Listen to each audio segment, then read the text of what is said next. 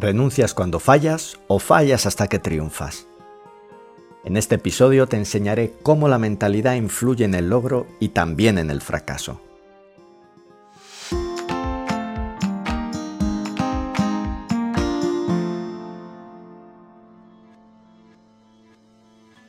Conozco gente del montón que siempre será del montón.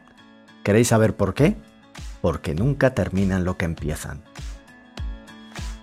Esta frase suena arrogante, ¿verdad? La tengo grabada a fuego.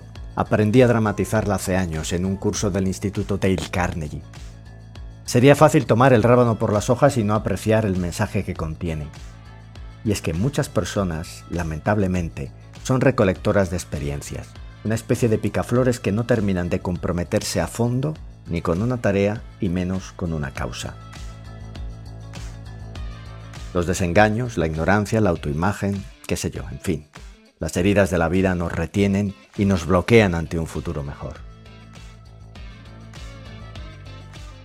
Carol S. Dweck, profesora de psicología en la Universidad de Stanford, es experta en unir la psicología del desarrollo, la psicología social y la psicología de la personalidad. Pues bien, según Dweck, para explicar cómo unos y otros afrontamos el aprendizaje, hay que distinguir entre mentalidad fija y mentalidad de crecimiento. Leo literalmente un extracto de su libro, Mindset, mentalidad, decimos en español, la nueva psicología del éxito. Dice así.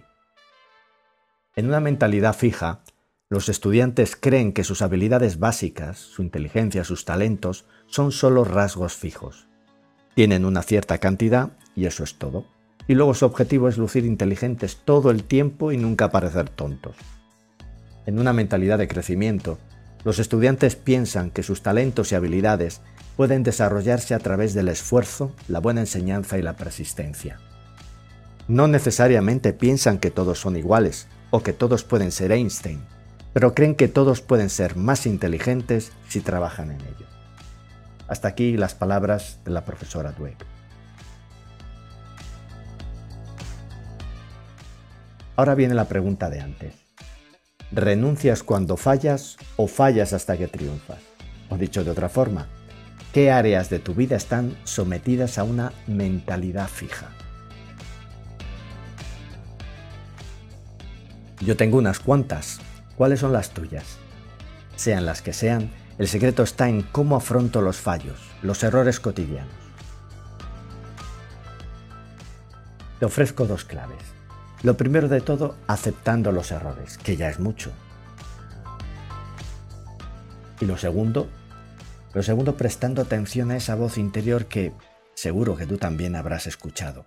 Esa voz que nos empuja a ti y a mí y nos dice, no renuncies, no te rindas y por favor, deja ya de quejarte. Si te caes, te levantas.